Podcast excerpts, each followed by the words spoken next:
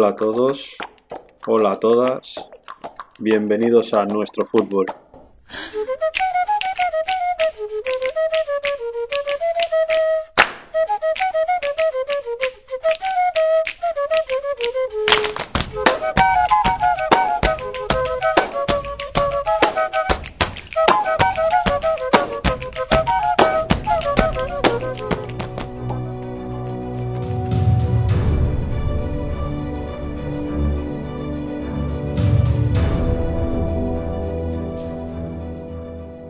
La intensidad táctica es una forma de medición y prevención de la fatiga mental que van a producir las tareas que realizamos en los entrenamientos, teniendo en cuenta esta intensidad para hacer una correcta distribución de las cargas a lo largo de un morfociclo y siempre respetando los ciclos y los momentos de recuperación y adquisición que necesitan y que tienen nuestros jugadores. La intensidad táctica pertenece a un tipo de metodología concreta, pertenece a la periodización táctica y sabemos que este modelo es bastante diferente a la hora de planificar las cargas de entrenamiento. La periodización táctica se basa mucho más en un componente cognitivo, en un componente psicológico y no atiende única y exclusivamente a modelos que tenían más que ver con, con la carga condicional y mucho menos si hablamos de buscar pues picos de forma o estados prolongados de rendimiento a nivel condicional. La periodización táctica sabemos que se guía en el modelo de juego, en la idea de juego que quiere implantar el entrenador y se entrena todo en base a ello. Entonces las tareas pues todas deben tener un componente táctico bastante elevado y bastante complejo siendo el modelo de juego la idea principal sobre la que gira todo el entrenamiento. Esto implica que el estrés emocional va a aumentar a nivel de entrenamientos y también de competición, pero a su vez el estrés emocional, la carga cognitiva, los niveles de concentración son más difíciles de valorar y de medir que la carga física.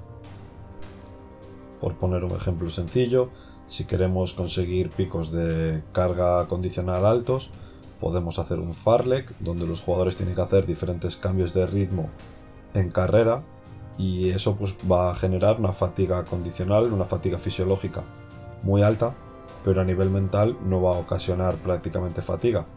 Sin embargo, si hacemos una tarea que sea 6 contra 4 en un espacio amplio y con diferentes condicionantes, pues la fatiga fisiológica puede ser igual de alta o incluso superior que la del Farlek, pero la fatiga emocional va a ser muchísimo mayor que la que hemos hecho en el Farlek.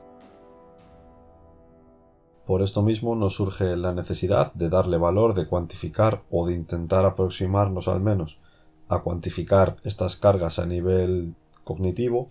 De ahí surge la intensidad táctica y hoy voy a exponeros una forma de cuantificar la intensidad táctica en nuestras tareas de entrenamiento y cómo llevar un seguimiento para ver si estamos realizando el proceso correctamente.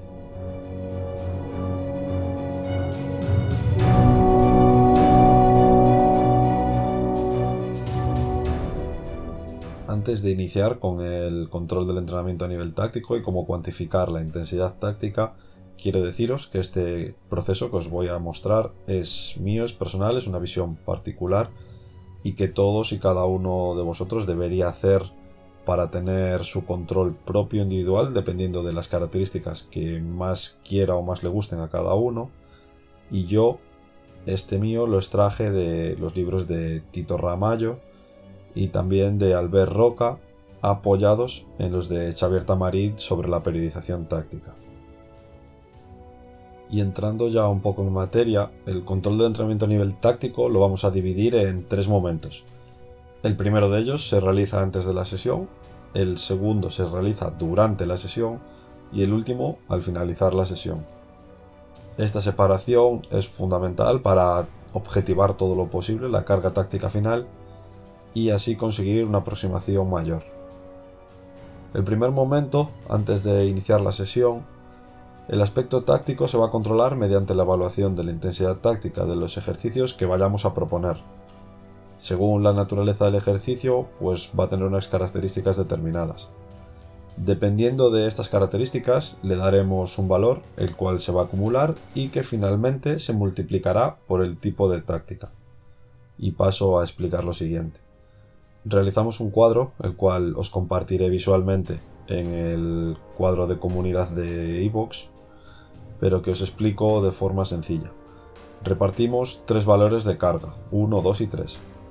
Y obtenemos o le vamos a dar ítems que son la oposición en la tarea, el número de momentos que se den, el espacio, el tiempo, la relación numérica de jugadores y el tipo de táctica.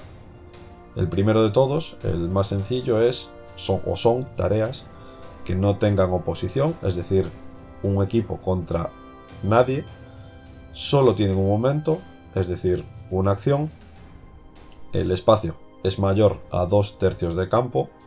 El tiempo es menor a 15 minutos. Siempre hay, evidentemente, una relación numérica de superioridad. Y el tipo de táctica en estas tareas es individual. Por poner un ejemplo, tenemos las tareas que son evoluciones o automatismos que se realizan pues por poner un ejemplo, desde una portería, el portero realiza un paso en defensa, juega con el lateral, hay una serie de circulaciones hasta que el balón llega al área rival, hay un centro y el delantero remata. Son movimientos preestablecidos donde la táctica es individual, es decir, cada jugador tiene que ver el movimiento que tiene que hacer, no hay rivales y la táctica por lo tanto es sencilla y el valor de carga sería 1. Por lo tanto, este tipo de carga multiplicará por 1. El siguiente valor de carga es el número 2. Son tareas con oposición baja, es decir, inferior a 8 jugadores. Tiene dos momentos, es decir, habrá una jugada que sería la acción del equipo que empieza poseyendo el balón y una vez la pierde habría una contra y si la vuelven a recuperar se terminaría la acción. El espacio sería menor de 2 tercios de campo, el tiempo entre 15 y 30 minutos, la relación numérica debe ser en igualdad y el tipo de táctica grupal. Ejemplos de tareas que encajarían aquí, por ejemplo, un partido reducido o una acción reducida, un ataque-defensa que sean 6 contra 6 donde un equipo empieza teniendo la posesión en determinada zona del campo, tiene que intentar finalizar la jugada. Si el equipo rival roba el balón, puede finalizar en campo contrario. Si la acción se va más allá de ese doble robo, se para la acción y se vuelve a empezar en el momento en el que nosotros deseemos. Esta tarea tiene un tipo de carga grupal, ya que normalmente se suelen agrupar jugadores, pues por ejemplo en este ejemplo que pusimos, si son 6, normalmente solemos agrupar pues, la línea de defensas y dos mediocentros, o la línea de mediocentros y dos delanteros, en definitiva, como queramos, y suelen trabajar por grupos, por líneas. Y este tipo de tareas multiplicará por 2.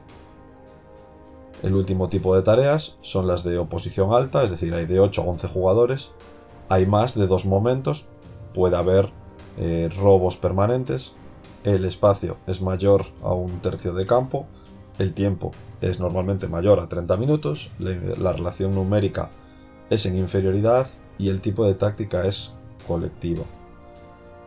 Ejemplos de tareas, por ejemplo, pues un partido en el que juegan 11 contra 9 o que juegan 10 contra 10 con comodines. Este partido tendría ida y vuelta continuo, es decir, pues sería con condiciones reales o cercanas al juego salvo que el entrenador pues en determinadas circunstancias o por cosas que se estén dando que no, no gustan, como pueda ser pues eso, los llamados correcalles o partidos que tengan muy de y vuelta y el entrenador quiera tener más control, decida pararlos y reiniciarlos en un momento concreto. Este tipo de táctica multiplicará por 3.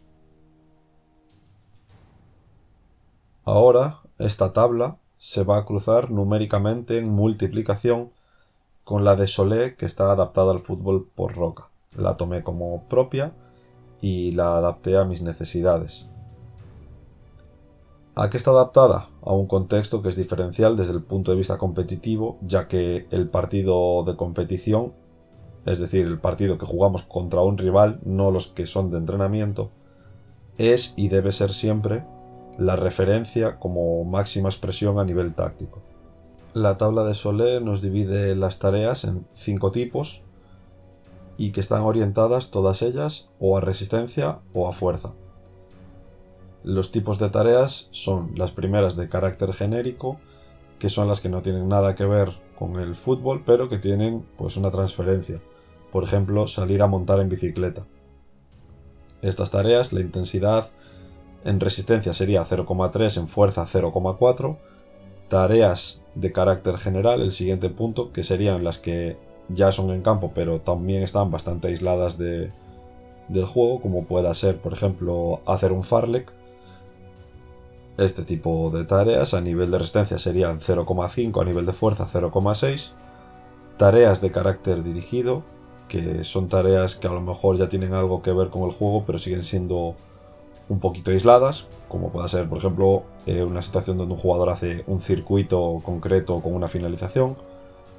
A nivel de resistencia multiplicaría por 0,7 y de fuerza también por 0,7 las de carácter especial son tareas ya más cercanas al juego, como pueda ser, por ejemplo, un rondo. La resistencia sería 0,8 y la fuerza también 0,8.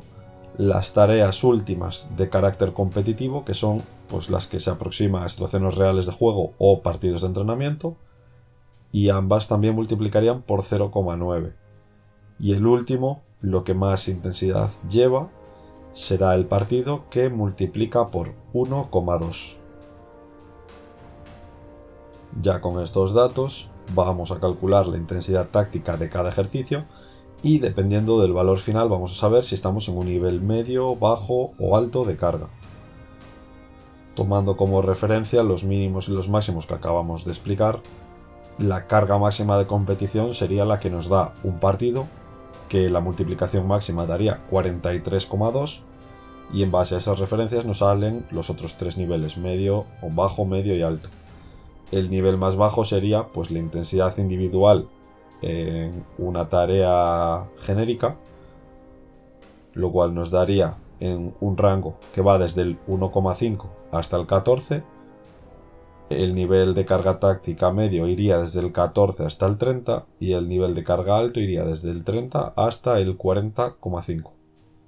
Sabiendo las tareas que tenemos es bastante sencillo realizar esta medición y lo único que tenemos que hacer es sumar el valor de todas las tareas que vamos a hacer en el día, ver el valor que nos da y evidentemente contextualizarlo según el día de la semana, momento competitivo, periodo en el que estemos y realizar pues mayor o menor carga según nos interese y también teniendo en cuenta cómo está el equipo.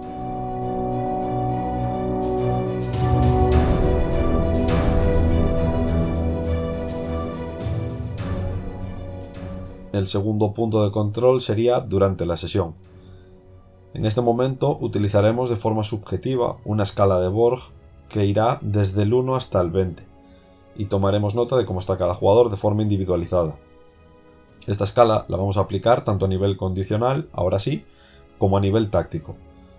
Es importante hacer preguntas para el nivel táctico sobre la dificultad de la tarea, la capacidad de resistir el nivel de concentración, la facilidad o dificultad para conseguir el objetivo. Y también es importante que el entrenador sienta que la tarea se realiza sin grandes errores tácticos, que el jugador no se dispersa mentalmente y que está con focalización absoluta en el ejercicio, hasta conseguir educar en un periodo de tiempo lo más rápido posible a este tipo de escalas que normalmente son más difíciles de, valorar. En esta tabla, que en un Excel se realiza de forma bastante sencilla, vamos a multiplicar los valores del tiempo de entrenamiento con los resultados que los jugadores nos hayan dado en la escala de Borg. Y nos va a dar eh, un valor predeterminado. La carga máxima es variable siempre y vamos a tomar como referencia el máximo que, que sería cercano a la intensidad de partido. La intensidad de partido poniendo que es un 20 en escala de Borg por 90 minutos sería 1800. Decimos que es lo máximo porque interpretamos que el partido es el momento de máxima intensidad a nivel físico y, también psicológico. Por lo tanto, 1800 sería el objetivo máximo alcanzable en una sesión. Evidentemente, si queremos hacer entrenamientos propiamente solo condicionales o solo tácticos, podríamos sobrepasarlo, pero realmente nos estaríamos yendo mucho más allá de las cargas del partido y a lo mejor tampoco, tampoco es interesante.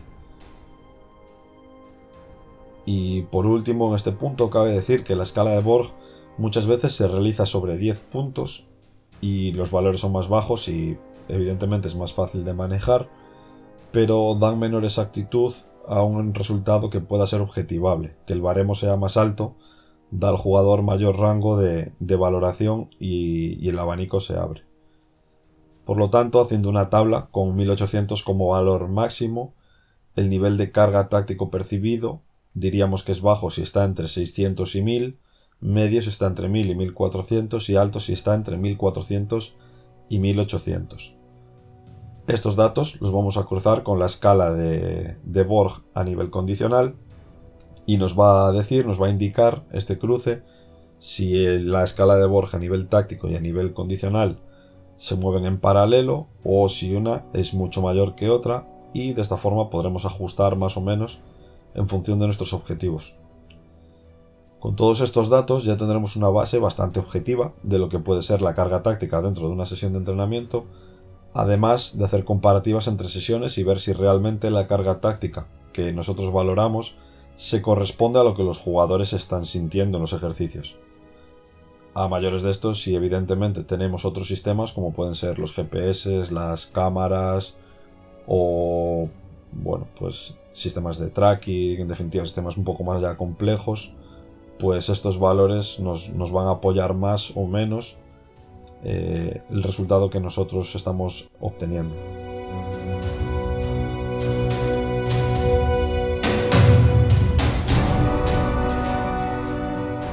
Como último punto, y no menos importante, al finalizar la sesión se debe aplicar la modulación de cargas y ver si la comparativa entre los valores tácticos dados de forma previa y durante la sesión se corresponden correctamente al día de la semana y al momento de temporada.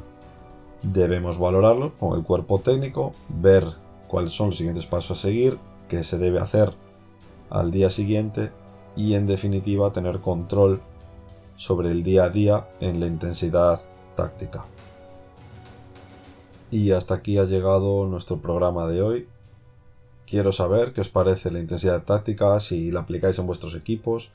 Quiero saber si tenéis algún método o modelo propio de, valoración de esta intensidad táctica o simplemente pues si la valoráis o no. Podéis dejarlo en la caja de comentarios de iVoox también podéis estar en contacto con nosotros a través de nuestro email, nuestro futbolpodcast.gmail.com y os invito a seguirnos en nuestras redes sociales, nuestro fútbol.podcast en Instagram y nuestro fútbol podcast en nuestra página de Facebook. Finalizamos hoy con una frase de Xavi Hernández que dice la velocidad del cerebro es más importante que la de las piernas. Muchas gracias a todos por estar ahí por formar parte de nuestra comunidad, por formar parte de nuestro fútbol. Un saludo y hasta pronto.